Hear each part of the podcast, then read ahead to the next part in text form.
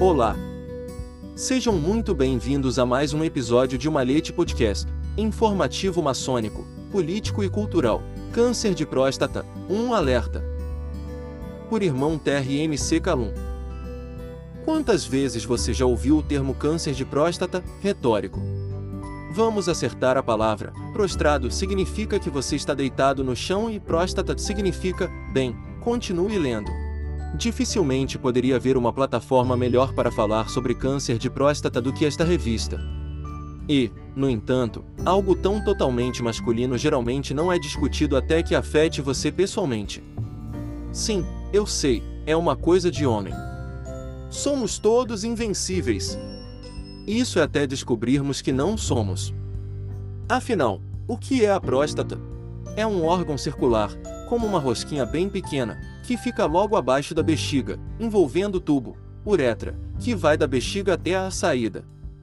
Sua principal função é produzir o fluido que alimenta e transporta nosso fluido seminal, sêmen. Há também uma função muscular associada que auxilia no fator estouro. À medida que envelhecemos, perdemos elasticidade em tantos lugares e coisas.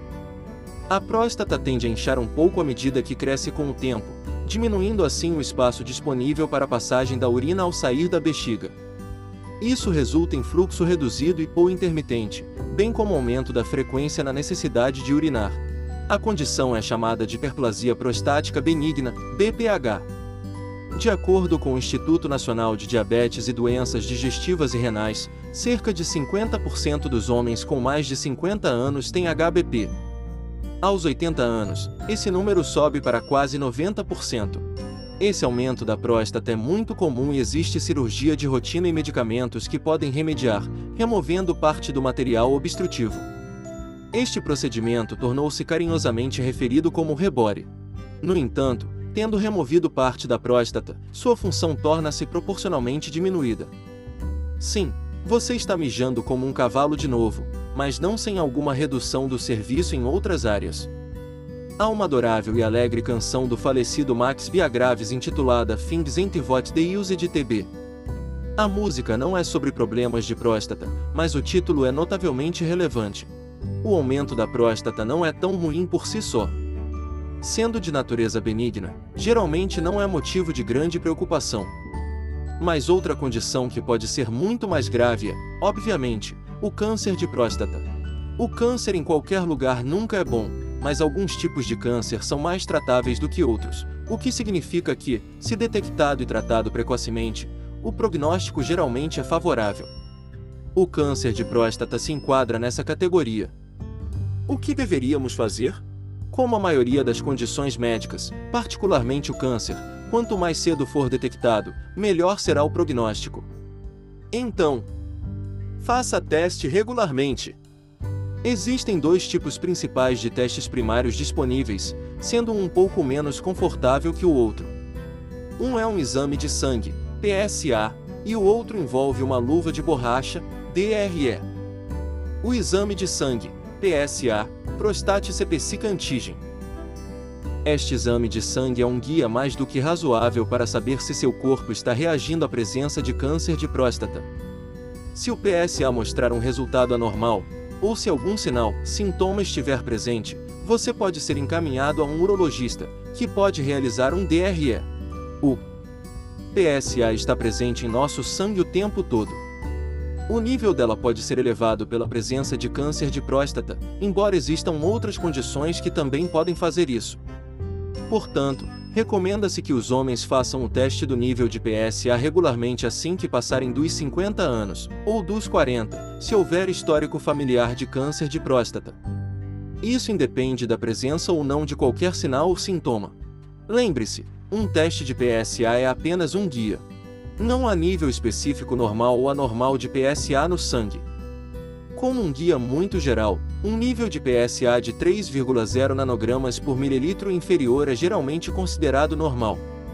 No entanto, descobriu-se que alguns com níveis mais baixos têm câncer de próstata e muitos com mais de 4, até 10 nanogramas por mililitro, não têm câncer de próstata. Outros fatores também podem fazer com que o nível de PSA de alguém varie. Muitas vezes, pode aumentar com a idade, o tamanho da próstata, bem como qualquer inflamação ou infecção. A ejaculação ou exercícios vigorosos nos dias anteriores ao exame de sangue também podem aumentar o PSA.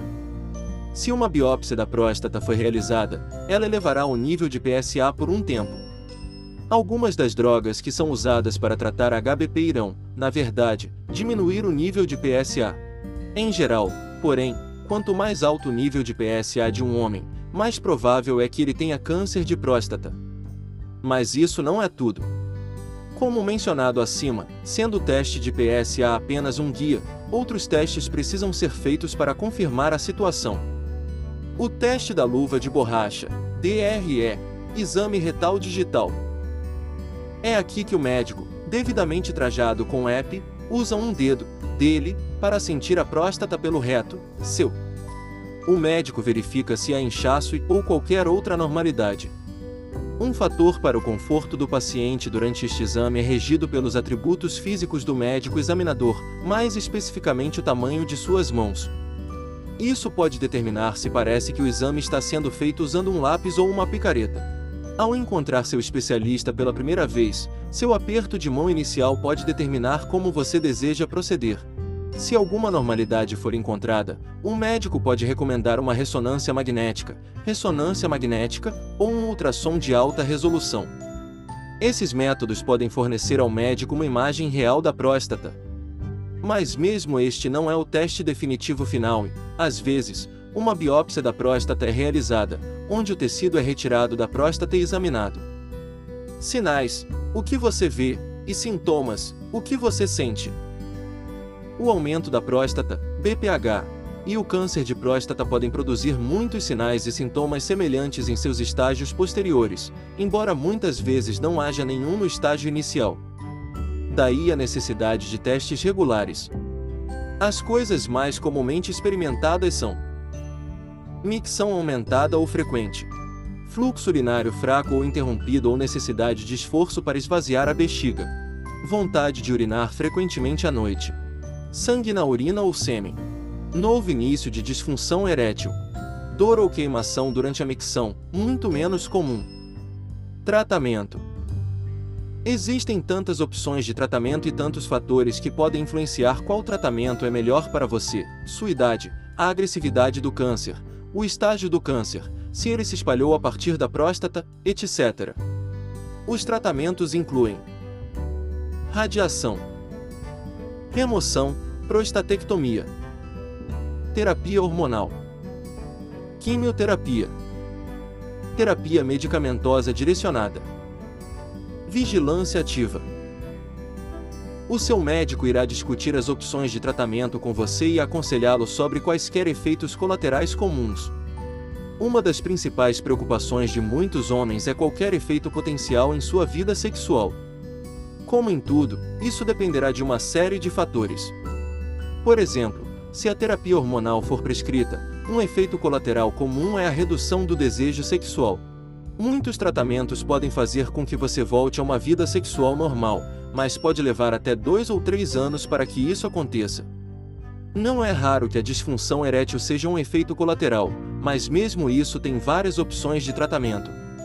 O seu médico irá aconselhá-lo. Lidando com o impacto emocional. Inicialmente, receber um diagnóstico de câncer pode ser tremendamente traumático psicologicamente, e a possibilidade de efeitos colaterais provavelmente será uma de suas menores preocupações nesse momento. No entanto, médicos e profissionais de saúde mental com muita experiência estão lá para ajudá-lo. Eles entendem como os problemas psicológicos podem afetar seus sentimentos de autoestima e seus relacionamentos. Se você tem um parceiro, ambos podem querer participar de uma sessão de terapia. Você pode expressar seus medos e preocupações, aprender estratégias de enfrentamento e encontrar novas maneiras de desenvolver intimidade durante sua recuperação. Edição de Luiz Sérgio Castro. Até um próximo episódio de Malhete Podcast.